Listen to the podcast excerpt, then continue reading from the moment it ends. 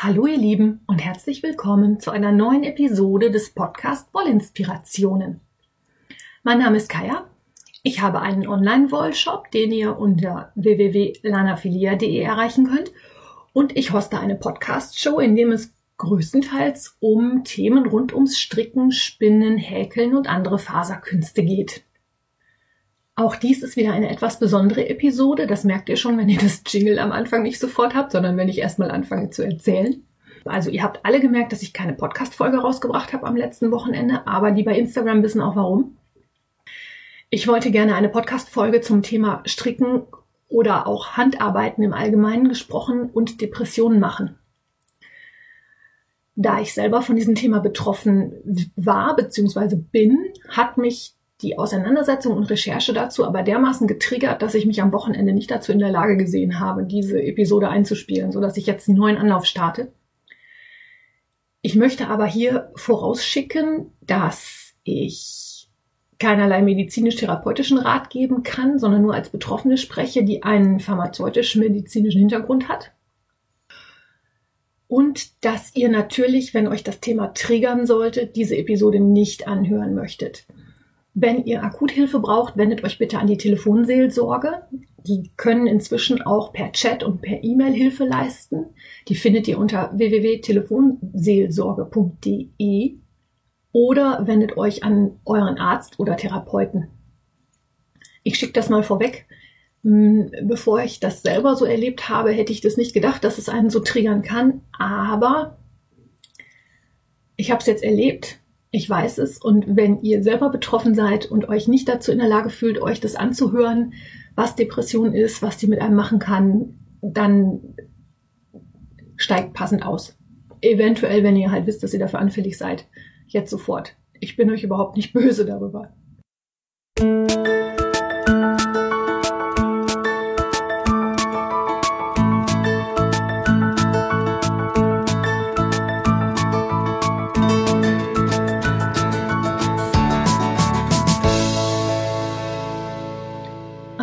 Donnerstag im August 2012. 7 Uhr. Der Wecker klingelt gefühlt schon das siebte Mal. Ich muss aufstehen. Aber ich kann nicht. Die vorherige Nacht habe ich, wie so viele zuvor, die halbe Nacht wach gelegen. Erst kommt der Schlaf nicht. Bis um eins Halb zwei wälzt man sich von rechts nach links und wieder nach rechts. Dann kommt der lang ersehnte Schlaf, aber er bleibt nicht lange. Gegen drei Uhr liege ich wieder wach. Häufig bis vier oder halb fünf. Wenn der Schlaf dann nochmal vorbeischaut, ist das Weckerklingeln um 6.30 Uhr einfach nur grausam. Gerädert alles schwer wie Blei. Man fühlt sich wie vom Bus überfahren und weiß eigentlich gar nicht, wie man den kommenden Tag hinter sich bringen soll. Aber es ist sieben Uhr. Ich muss um acht Uhr bei der Arbeit sein. Bei der Arbeit, wo die Konzentration schwindet, die Fehler sich häufen, ich mich zwischenzeitlich aufs Klo zurückziehe, nur um eine Viertelstunde zu heulen weil ich einfach nicht mehr weiter weiß. Es ist alles so sinnlos. Wofür macht man das? Die Maske für den Tag bröckelt immer mehr. Ich fühle mich gefühlslos, kalt, nichts, unendliche Leere. Es ist alles grau, es ist alles sinnlos. An diesem Donnerstag im August 2012 bin ich wirklich nicht aufgestanden. Ich konnte es nicht. An diesem Donnerstag im August 2012 habe ich eingesehen, dass ich Hilfe brauche. Und ich habe sie Gott sei Dank bekommen. Deswegen bin ich heute hier.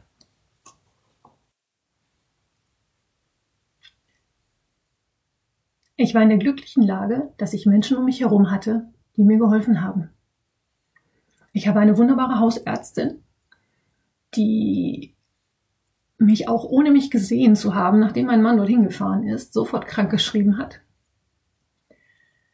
Ich habe sehr viel Glück gehabt, dass ich sehr, sehr schnell eine Therapeutin gefunden habe, mit der ich arbeiten konnte. Und auch Medikamente haben mir geholfen. Ich habe diesen ganzen langen, dunklen Weg durchgemacht. Ich war ab August über ein halbes Jahr krank zu Hause. Aber ich habe mich zurückgekämpft. Und heute bin ich dafür dankbar. Diese Erkrankung hat so viel in meinem Leben bewegt und verändert, dass ich gerne davon berichten möchte und auch darüber aufklären möchte und auch aufzeigen möchte, dass es auch Wege heraus gibt.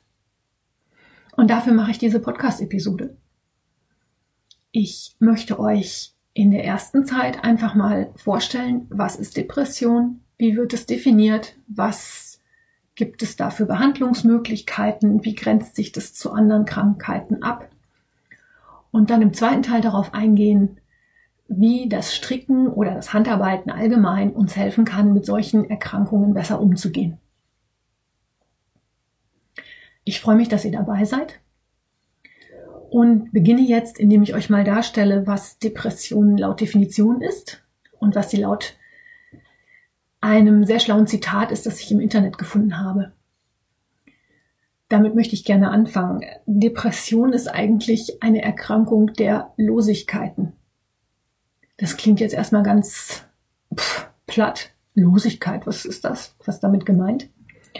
Ich erzähle es euch. Man fühlt und zwar nur Losigkeiten.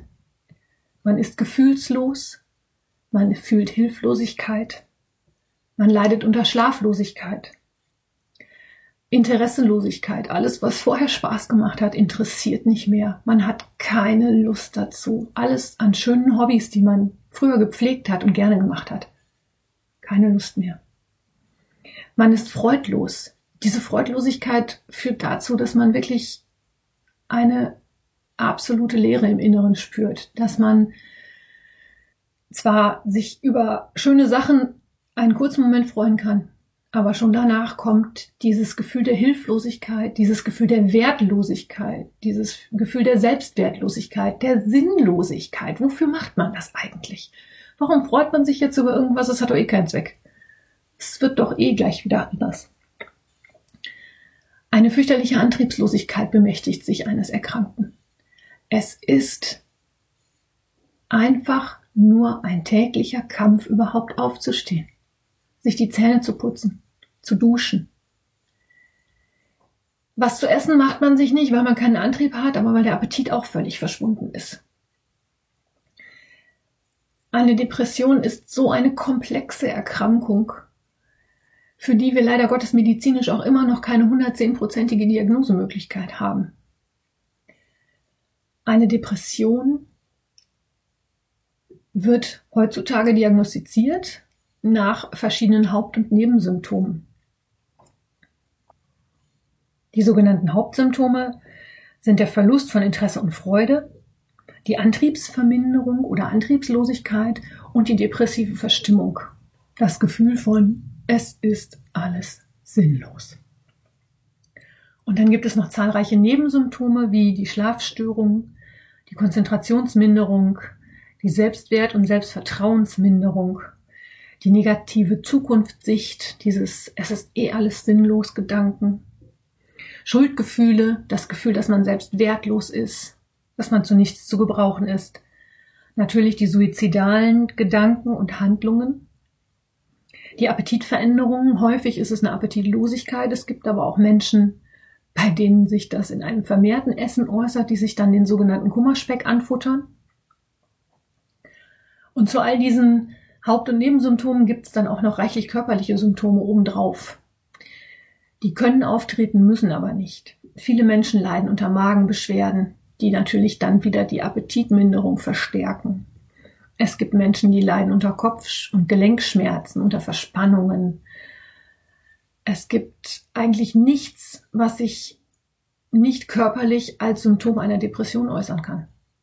viele Menschen denken da nicht drüber nach. Und ich habe mal einen ganz schlauen Spruch gelesen, der da hieß, mm, Geh du voran, sagt die Seele zum Körper. Auf mich hören sie nicht. Was so viel heißt wie, wenn die seelischen Probleme so lange ignoriert werden, irgendwann schlagen sie sich dann auf dem Körper nieder und machen auch auf körperlicher Ebene krank.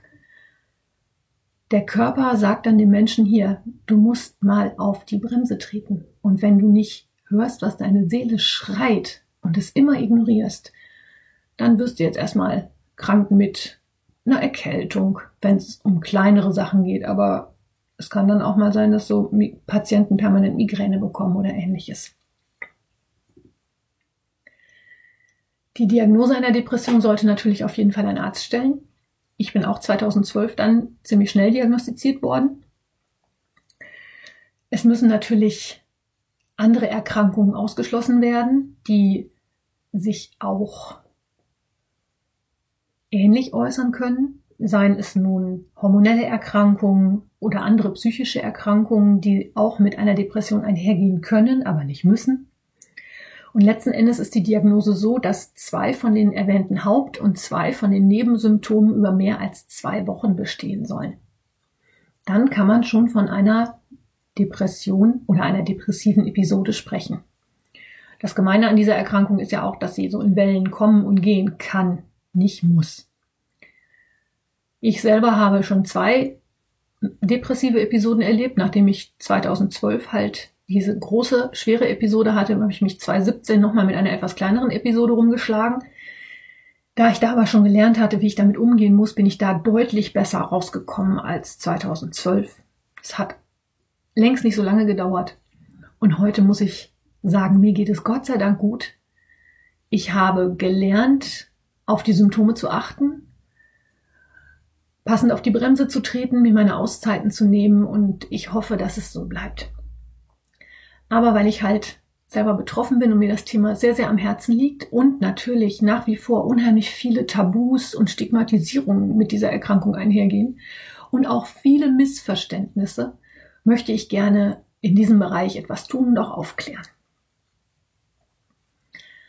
Lass uns mal drüber sprechen, wie häufig so eine Depression überhaupt ist. Es wird davon gesprochen, da die Diagnose so schwierig ist und auch viele Menschen nicht diagnostiziert werden, weil sie sich wegen solcher Sachen auch nicht zum Arzt trauen, vermutet man hier eine sehr hohe Dunkelziffer. Aktuell ist es so, dass geschätzt ungefähr 10% der Bevölkerung an einer akuten Depression leiden. 10%. Von 10 Leuten, die ihr kennt, ist einer depressiv. Und glaubt bitte nicht, dass ihr den Leuten das ansehen könnt. Im Gegenteil. Wir Depressiven haben es uns zur Kunst erhoben, nach außen völlig normal zu wirken. Wir lachen, wir gehen ins Kino, wir gehen tanzen, wir machen dies, das, jenes, welches. Das ist diese Maske, von der ich vorhin sprach. Diese Maske, die wir uns nach außen aufsetzen, die wie eine Clownsmaske ist, für alle drum zu. Und wenn die Maske runter ist, wenn wir alleine sind, sind wir einfach nur leer. Also 10% der Bevölkerung. Ähm, die Erkrankung trifft ungefähr doppelt so häufig Frauen wie Männer. Das kann ganz unterschiedliche Gründe haben, auf die ich bei den Gründen für eine Depression oder den Ursachen für eine Depression vielleicht noch näher eingehen werde. Generell vermute ich mal, dass es hauptsächlich an der, Humel äh, an der hormonellen Ausstattung liegt. Wir Frauen haben andere hormonelle Gegebenheiten als die Männer. Und generell äußern sich Depressionen bei Männern auch anders als bei Frauen. Während Frauen häufig diesen Grübelzwang haben und dieses Nachdenkende, ist es bei Männern häufig so, dass die Depression dort eher zu Aggressivität führt. Das sind aber alles keine in Stein gemeißelten Gesetzmäßigkeiten. Jede Depression ist anders. Und auch deswegen ist jeder Depressive anders. Und auch deswegen braucht jeder Depressive andere Therapie, anderen Anspruch, andere Ansprecharten, andere Behandlungsmöglichkeiten.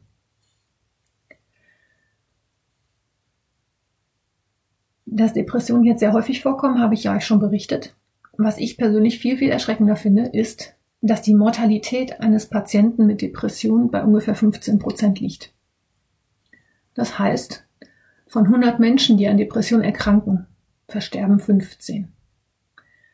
Und zwar aus dem einfachen Grund, weil viele Menschen mit Depressionen eine Selbsttötung herbeiführen. Ich weiß, dass das etwas ist, was sich ein gesunder Mensch, der diesen depressiven Zustand nicht erlebt hat, sich kaum vorstellen kann. Aber ich kann das inzwischen nachvollziehen. Bei mir war es nie so schlimm, dass ich es ernsthaft in Erwägung gezogen habe. Aber Menschen mit Depressionen, die sich selbst töten, wollen nicht sterben. Sie wollen aber noch weniger so weiterleben, wie sie in der letzten Zeit gelebt haben. In dieser Gefühl der Losigkeiten, wo alles einfach weg ist, wo nichts mehr einen Wert hat. Und weil diese Mortalität unter Menschen mit Depression so hoch ist, finde ich es unheimlich wichtig, darüber aufzuklären und auch Menschen, die an dieser fürchterlichen Erkrankung nicht erkrankt sind, dafür zu sensibilisieren, wie man mit solchen Menschen umgehen kann oder soll.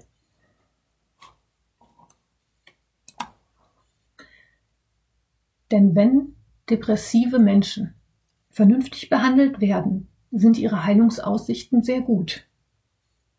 Das Problem an der Sache ist, viele Menschen mit depressiven Symptomen gehen nicht zum Arzt, weil sie sie selber nicht ernst nehmen, weil sie von ihrer Umwelt nicht ernst genommen werden oder weil sie Angst haben, von ihrem Arzt nicht ernst genommen zu werden. Die Diagnose Depression sollte eigentlich schon der Hausarzt stellen. Das gelingt allerdings nur in geschätzt 50 Prozent der Fälle. Dazu kommt, dass depressive Menschen häufig auch Probleme mit weiteren Erkrankungen haben. Das geht los bei den körperlichen und somatischen Beschwerden, die ich euch ja vorhin schon beschrieben habe. Diese Menschen gehen also zum Arzt und sagen, ich habe Migräne, ich habe Verspannungen, ich habe Magenschmerzen. Dann werden die Magenschmerzen behandelt, dem Magen geht's wieder gut und die Psyche ist immer noch krank. Solche Menschen leiden aber oft auch darunter, dass sie Substanzen missbrauchen, seien es Drogen, Alkohol, Zigaretten, Medikamente. Solche Patienten haben häufig weitere psychische Erkrankungen, Angststörungen, Panikattacken, Erschöpfungssyndrome. Es ist unheimlich schwierig, da aus dem ganzen Gemenge einfach auch herauszubekommen, wo die ursächliche Erkrankung liegt. Deswegen gelingt es leider häufig auch nicht, dass eine Depression überhaupt diagnostiziert wird oder so diagnostiziert wird, dass der Patient entsprechend Hilfe bekommen kann. Und wenn der Patient dann entsprechend diagnostiziert ist, ist es immer noch ein Höllenritt, die richtige Therapie zu bekommen. Bevor ich euch jetzt was zur Therapie erzähle, hm, möchte ich euch gerne ein bisschen was über die Entstehung einer Depression erzählen. Warum erkranken Menschen an Depressionen? Da gibt es unterschiedliche Faktoren, die zueinander oder miteinander in Beziehung stehen. Man spricht bei einer Depression von einer multifaktorellen Erkrankung. Das heißt, es gibt nicht den einen Punkt, wo man sagen kann, deswegen wirst du depressiv sondern es spielen sehr viele verschiedene Faktoren miteinander und ineinander. Das macht die Therapie auch so schwierig. Man kann einfach nicht hingehen und sagen, hier hast du eine Pille und damit ist die Depression vorbei. Bei der Entstehung von Depressionen werden natürlich auf jeden Fall die Genetik spielt eine Rolle. Es gibt wirklich Familien, in denen Depression gehäuft vorkommt bevor ich selbst mit Depression diagnostiziert wurde, wusste ich zum Beispiel nicht, dass eine Großtante von mir ganz, ganz massiv auch damit Probleme hatte. Es ist wieder genau das Gleiche. Nach außen hin können solche Menschen ihre Maske aufsetzen und wenn es denen schlecht geht, sieht man die einfach nicht. Des Weiteren scheint es eine Rolle zu spielen, wie bestimmte Botenstoffe im Gehirn ausbalanciert sind. Man spricht ja immer wieder von dem berühmten Serotonin, das ist ein Neurotransmitter, der bei depressiven Menschen nicht ausreichend vorkommen soll. Dass Jahreszeiten mitspielen, weiß jeder von euch, der schon mal erlebt hat, dass er in der dunklen Jahreszeit einfach nicht so gut drauf ist, nicht so gut in die Gänge kommt. Da wird dann auch wieder die Gabe von Vitamin D erklärt. Beim Vitamin D ist es im Moment so, dass da auch positive Effekte für Patienten mit Depression diskutiert werden.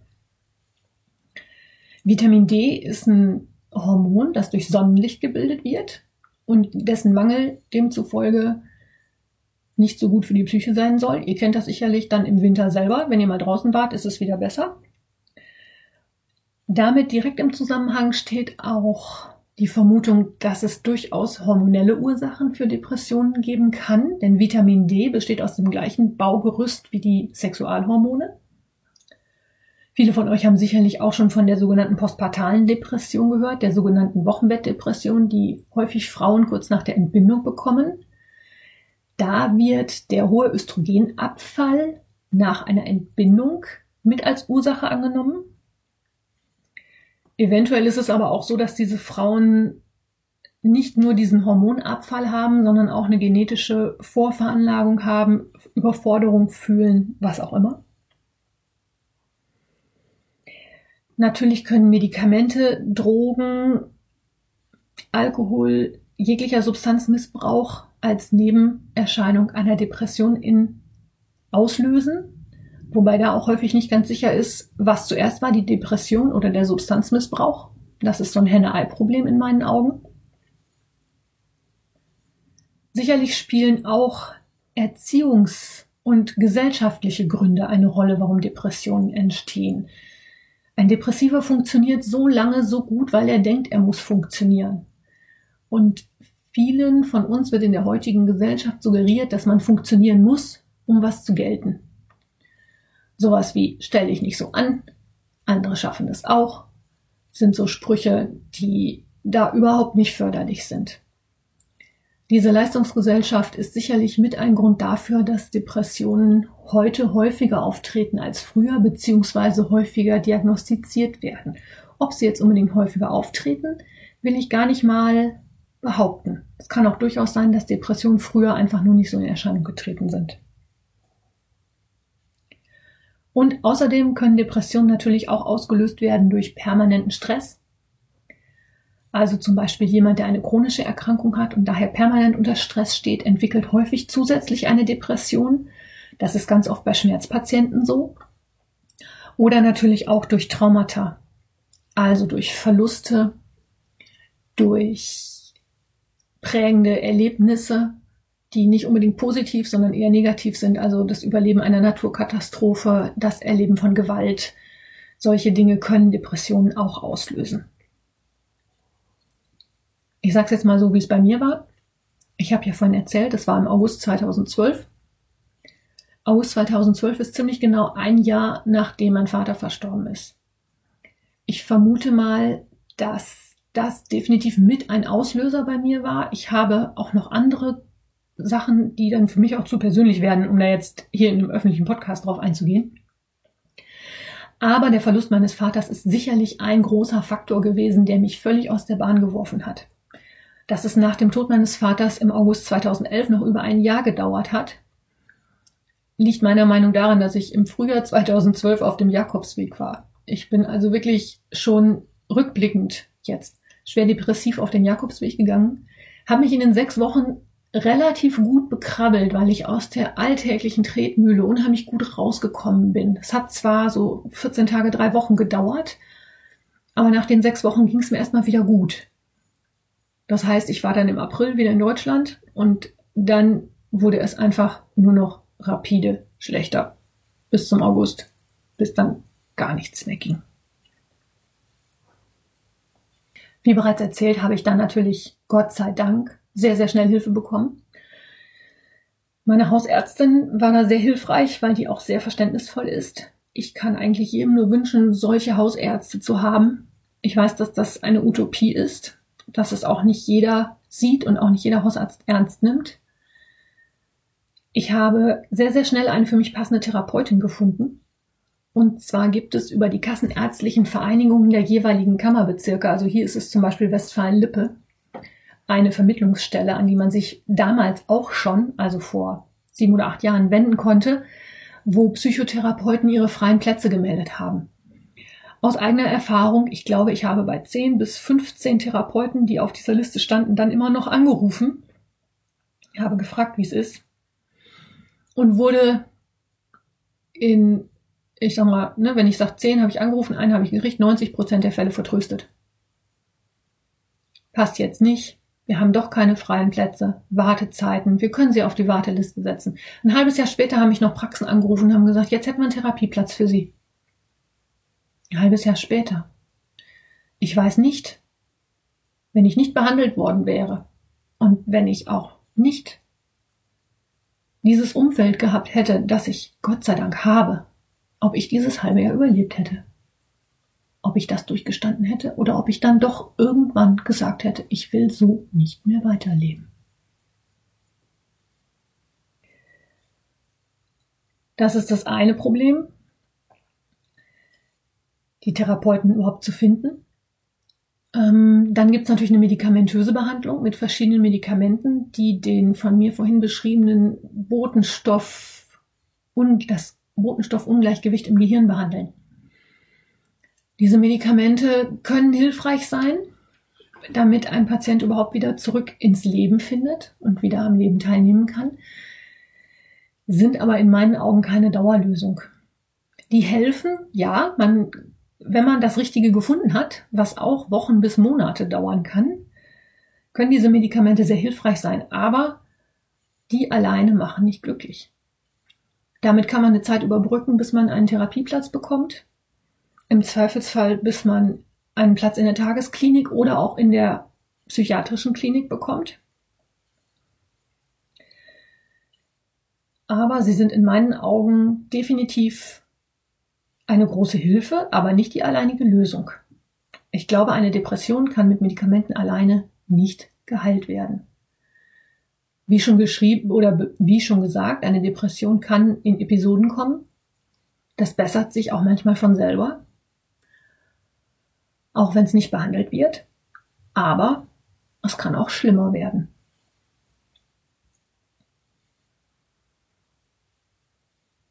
Ein weiteres Problem bei der Behandlung einer Depression ist auch, man muss als Patient selber oder als Patient nicht als Erkrankter selber einsehen, dass man Hilfe braucht.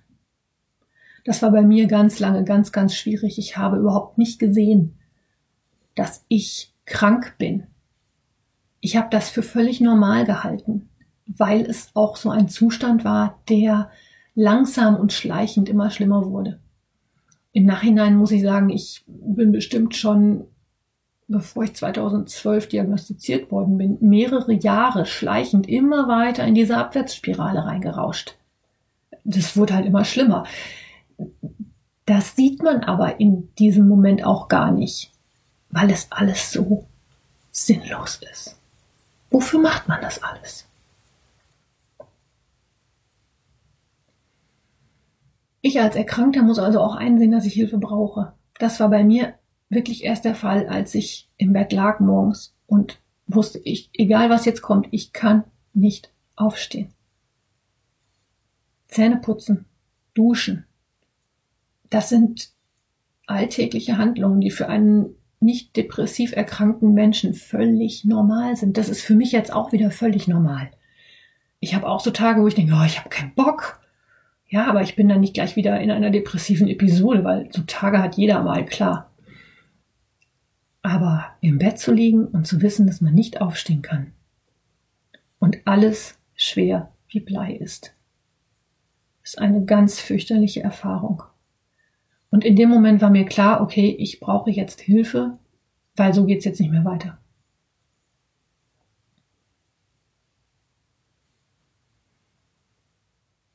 Neben der medikamentösen Therapie gibt's halt die Psychotherapie, das habe ich vorhin schon erzählt. Die Therapeuten versuchen dann häufig über eine Verhaltenstherapie, das ist das, was ich gemacht habe, das eigene Empfinden und die eigene Wahrnehmung und die eigene Körperwahrnehmung auch wieder hervorzuholen und wieder Gefühle zuzulassen und wieder Gefühle zu fühlen, den Körper zu fühlen und durch eine Änderung im Verhalten und auch in den Denkweisen da einen ja, wie soll man sagen, einen Switch zu bewirken. Das ist auf gut Deutsch gesagt schweineharte Arbeit. Jeder, der denkt, Therapie ist, ich gehe einmal in der Woche zu so einem Therapeuten, setze mich da aufs Sofa, quatsch mit dem ein bisschen und fahre wieder nach Hause, irrt sich. Ganz gewaltig. Therapie ist Schmerz. Therapie ist Tränen. Therapie ist harte, harte Arbeit. Weil man gnadenlos den eigenen Wahrheiten ins Gesicht gucken muss und sie akzeptieren muss als das, was sie sind, um sie dann zu ändern. Auch das, wer das nicht selber erlebt hat, kann das nicht nachvollziehen. Und ich bin meiner Therapeutin so unendlich dankbar, dass sie das mit mir durchgezogen hat und dass sie mich so wieder auf die Füße gekriegt hat. Zu diesen verhaltenstherapeutischen Maßnahmen, die eine Therapie einer Depression unterstützen können, gehören halt auch Dinge, die nicht unbedingt auf den ersten Blick mit einer Depression in Zusammenhang stehen. Dass ein Patient mit Depressionen vermehrt sich bewegen sollte, ist wissenschaftlich bewiesen. Also der Benefit, den Patienten mit psychischen Erkrankungen aus Sport ziehen, ist definitiv da.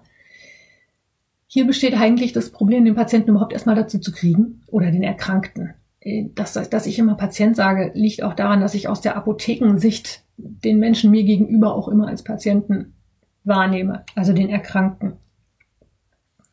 Das Problem ist halt, wie ich euch vorhin schon gesagt habe, die Erkrankung der Losigkeiten. Dazu gehört die Antriebslosigkeit. Das heißt, ich als depressiv erkrankter Mensch sitze zu Hause auf dem Sofa und starre die Wand an. Den ganzen Tag. Wenn es hochkommt, stelle ich den Fernseher an. 2012 im August waren Olympische Spiele in London. Ich liebe Olympische Spiele. Ich finde die toll.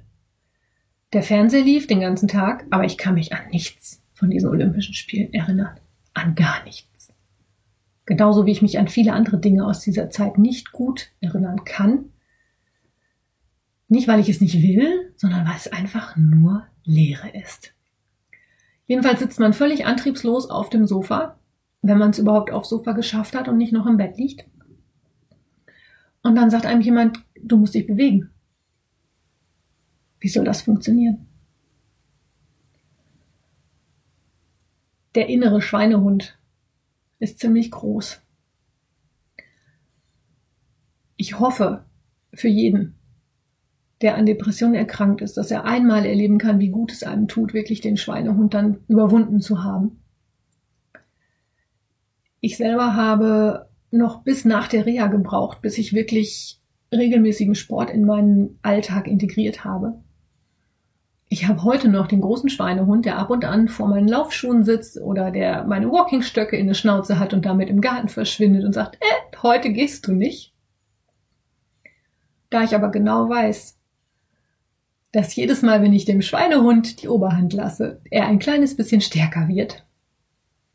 Weil, ja, gestern warst du nicht, vorgestern auch nicht, ja, davor auch nicht und davor die Woche auch nicht, aber außer heute auch nicht mehr. Nein, regelmäßig. Und da ist Regelmäßigkeit viel, viel wichtiger als die Dauer. Du kannst besser jeden zweiten Tag für zehn Minuten was machen, als einmal in der Woche eine halbe Stunde. Und diese zehn Minuten baut man dann aus. So, also Bewegung ist ein ganz wichtiger Therapiebaustein, zumindest bei mir gewesen. Das ist auch einer der Gründe, warum ich, wie gesagt, immer noch fleißig dabei bin. Hm, eine andere Therapierichtung möchte ich mal mit Achtsamkeit umschreiben. Und da kommen wir dann jetzt auch mal langsam zum Stricken, nachdem ich jetzt schon deutlich über eine halbe Stunde erzählt habe, wie Depressionen sich auswirken können und was das mit einem machen kann. Achtsamkeit im Sinne von ähm, alles, was Meditation ist, kann für den Patienten hilfreich sein. Es gibt diesen sogenannten Bodyscan, der hilfreich sein kann, die Gefühllosigkeit, die man in sich spürt, wieder loszuwerden, weil man merkt, okay, der Körper ist da. Es ist nur so, dass man ihn nicht fühlt, aber er ist trotzdem da. Und auch da langsam wieder ein Gefühl dafür bekommt. Mm, jegliches Werken Arbeiten, Erschaffen mit den Händen ist für Menschen mit Depression hilfreich. Ich habe in der Reha gemalt. Ich bin sonst echt nicht so der große Malfuzzi, weil ich auch der Meinung bin, dass ich das nicht besonders gut kann. Aber es hat mir gut getan.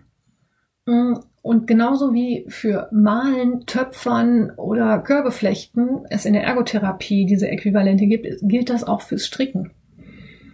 Und das Stricken oder auch Handarbeiten in jeglichem Sinne versetzt einen ja auch in einen relativ meditativen Zustand, bei dem man mit seinen Händen was erschafft. Und ich habe euch vor einigen relativ am Anfang des Podcasts, also in einer der allerersten Episoden, was erzählt über diesen Artikel in der Psychologie heute auf den ich jetzt nochmal zurückkommen möchte, weil ich da nochmal die ganzen Benefits des Strickens oder auch des Handarbeitens mir rausgesucht habe. Stricken hat eine beruhigende Wirkung. Es stoppt das Gedankenkarussell. Ich selber habe mein Gedankenkarussell immer sehr gut im Griff, solange ich irgendwie aktiv bin. Schwierig wird's, wenn ich abends im Bett liege und einschlafen möchte, dann stoppe ich das häufig mit einem Hörbuch weil solange ich bei einem Hörbuch zuhöre, habe ich keine Zeit, meinen eigenen Gedanken nachzuhängen. Beim Stricken ist es so, dass man sich dann doch irgendwie auf die Masche pro Masche pro Masche pro Masche konzentriert. Eine Masche nach der nächsten. Wie Beppo Straßenkehrer in Momo heißt das Buch, genau, von Michael Ende. Der die lange Straße kehrt und gar nicht hinschaut, wo ist das Ende der Straße, da irgendwie in fünf Kilometern, sondern immer nur sagt, einen Besenstrich nach dem nächsten. Genauso geht es eine Masche pro Masche pro Masche. Und auch die gleichförmigen Bewegungen, man strickt ja doch häufig dann rechte Maschen eine Reihe, linke, linke Maschen eine Reihe, führen einen in einen meditativen Zustand, der auch Blutdruck und Puls natürlich runterbringt und damit auch zu einem Zustand der höheren Entspannung führen kann.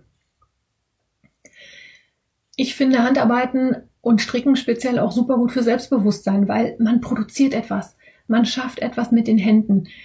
Das gilt aber auch für alle anderen ergotherapeutischen Sachen wie nun Malen oder Töpfern oder man macht etwas mit den eigenen Händen. Man schafft etwas. Das hebt das Selbstbewusstsein und hilft einfach aus dieser, aus diesem Gefühl der Wertlosigkeit rauszukommen. Man hat etwas mit seinen Händen erschaffen. Das ist schon eine Art Schöpfungsprozess. Das finde ich schon sehr faszinierend. Die Konzentrationsfähigkeit wird natürlich auch gefördert. In meinem Beruf in einer Apotheke war es für mich sehr, sehr unangenehm, dass ich wirklich mich nur noch ganz schlecht konzentrieren konnte und mir ganz schlecht Sachen merken konnte. Mir sind unheimlich viele Fehler durchgegangen, dass ich Sachen vergessen habe, dass ich Sachen falsch gemacht habe. Es ist Gott sei Dank dabei niemand zu Schaden gekommen. Aber das war eine Erscheinung der Depression, die mich persönlich sehr, sehr belastet hat. Auch das kann natürlich bei jedem an Depressionen Erkrankten anders sein. Aber Stricken oder auch das Befolgen einer Anleitung oder auch das sich in den Flow begeben und meditativ etwas erschaffen, hilft, die Konzentration wieder zu steigern. Es hilft, dass sich die Botenstoffe im Gehirn besser vernetzen können, dass sich die Zellen besser vernetzen können und damit auch dem Entstehen einer Depression entgegenwirken oder helfen, sie zu lindern. Und als einen weiteren positiven Effekt des Handarbeitens habe ich jetzt zum Beispiel auch schon ganz oft festgestellt, dass es hilft, um Impulse zu kontrollieren. Sei es jetzt der Impuls nach Drogen, nach Substanzmissbrauch, der Impuls zum Knabberkram zu greifen oder was ich persönlich schon ganz, ganz häufig gelesen habe, dass Menschen mit dem Stricken angefangen haben oder intensiver gestrickt haben, weil sie sich das Rauchen abgewöhnt haben. Da ist ein ganz großer Zusammenhang zwischen, ich habe mit meinen Händen was zu tun und muss dann nicht alle Nase lang zur Zigarette greifen.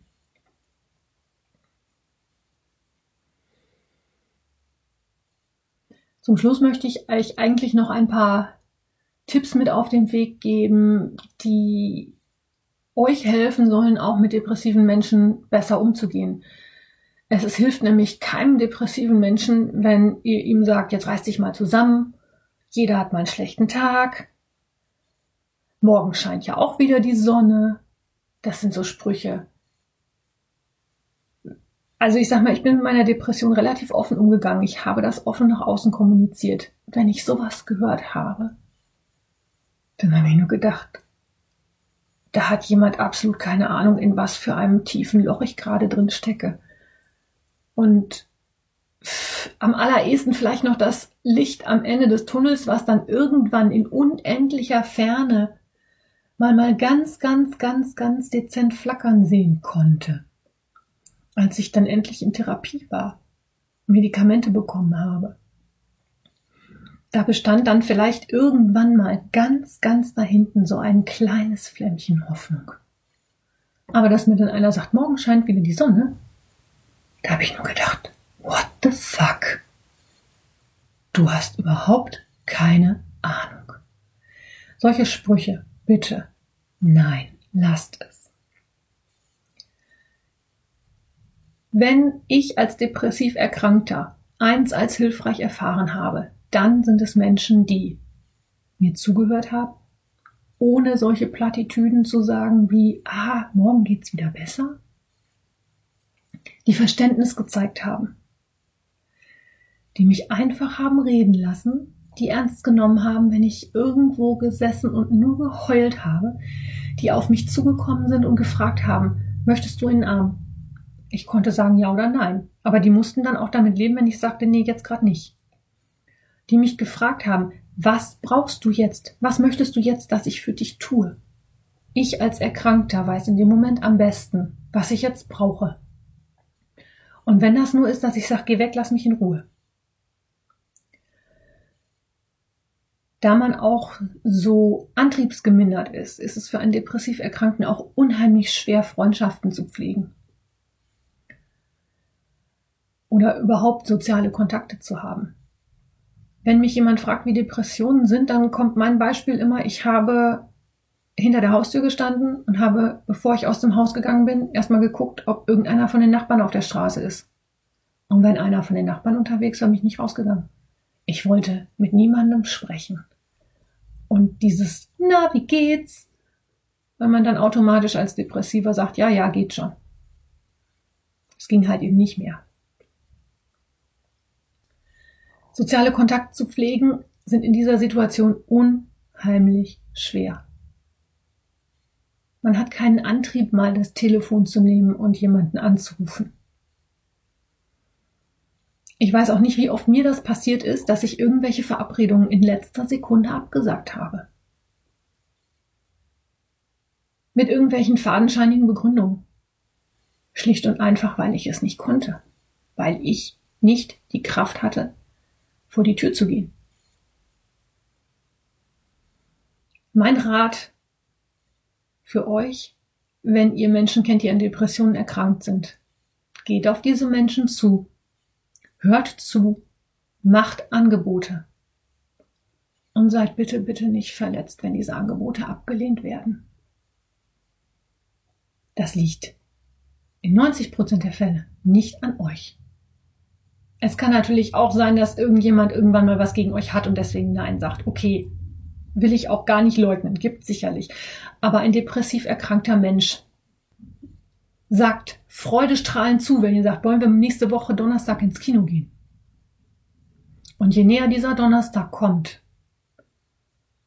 umso erstarrter und schlechter geht es dem depressiven Menschen, weil er dann da raus muss und er dann wieder seine Maske aufsetzen muss und fröhlich sein muss. Und wenn er schwer krank ist, kann er das nicht. Aber wenn er schwer krank ist, kann er auch nicht das Telefon in die Hand nehmen und sagen, du, ich komme nicht, können wir es verschieben oder was auch immer. Dann wird gewartet bis auf den letzten Drücker, um dann unter irgendeiner fadenscheinigen Begründung abzusagen.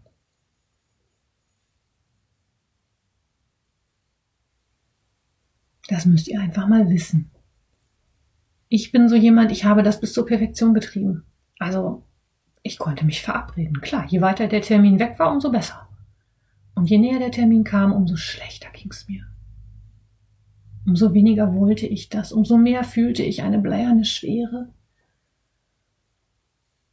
die erst dann von meiner Brust wieder runterging, wenn ich es dann irgendwie mit Hängen und Würgen geschafft habe, diesen Termin abzusagen. Macht Angebote an diese depressiven Menschen. Aber seid nicht enttäuscht, wenn sie es nicht annehmen. Macht sie. Immer wieder. Nicht jeden Tag, klar. Aber auch wenn die sich nicht melden, versucht den Kontakt zu halten. Irgendwann geht es diesen Menschen vielleicht wieder besser oder irgendwann braucht ihr euch einfach nur mal zum Zuhören. Ganz wichtig dafür finde ich auch das Angebot an Selbsthilfegruppen. Also es gibt Selbsthilfegruppen sowohl für Menschen, die an Depressionen erkrankt sind, als auch für Menschen, die Angehörige, Partner, Kinder, Eltern haben, die depressiv erkrankt sind. Beides unheimlich sinnvolle Einrichtungen. Macht euch das schlau. Da gibt's Verzeichnisse. Ich guck mal, ob ich euch da was in den Shownotes verlinken kann. Das war für mich jetzt eine unheimlich emotionale Episode. Ich werde jetzt mal gucken, ob ich das jetzt alles so stehen lasse, zusammenschneide, ob ich noch was rausnehme. Mm, ich möchte das Bewusstsein für Depressionen schärfen und auch ein Bewusstsein dafür schaffen, dass in unserer ach so tollen, heilen Handarbeitswelt ungefähr jeder Zehnte da sitzt, sich über die schönen bunten Instagram-Bildchen freut, selber schöne bunte Instagram-Bildchen postet und im Inneren trotzdem eine unendliche Leere fühlt.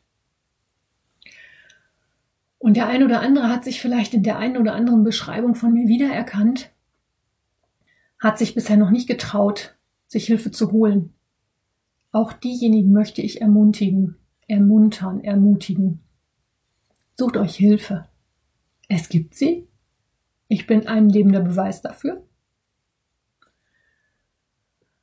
Es ist definitiv eine Sache, die heilbar ist. Sie braucht Zeit. Aber holt euch Hilfe, bevor es zu spät ist. Ich möchte nicht dass aus meiner Handarbeitsfilterbubble jemand unter den 15 Prozent mit dem Suizid in der Statistik auftaucht. Eigentlich möchte ich, dass diese Zahl deutlich, deutlich, deutlich schrumpft. Und dazu gehört Aufklärung. Und dazu gehört, dass wir alle mit dieser Erkrankung achtsamer umgehen und auch lernen, diesen Menschen zu helfen. Ich möchte mich bei euch ganz herzlich bedanken, wenn ihr das bis zum Ende gehört habt. Ich würde mich unendlich freuen, wenn ihr diese Episode an andere Menschen weiterreicht, denen es vielleicht hilfreich sein kann, seien es nun Erkrankte oder Angehörige oder Bekannte von Erkrankten. Ich würde mich unendlich freuen, wenn diese Episode auch nur einem einzigen Menschen hilft, sich Hilfe zu holen und sich dieses Loch der Seele, diesen langen 5 Uhr Tee der Seele zu ersparen. Und zum Schluss möchte ich euch noch ein Zitat mitgeben, das mir immer sehr viel Hoffnung gegeben hat. Das ist von C.S. Lewis und heißt, es ist ein englisches Zitat, klar, es ist ein englischer Schriftsteller oder ein amerikanischer, ich weiß es gar nicht genau.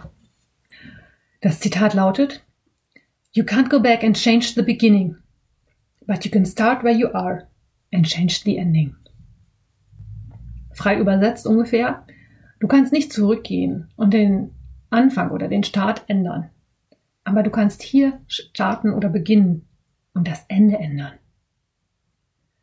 In diesem Sinne wünsche ich euch alles Liebe. Bis dahin, eure Kaya.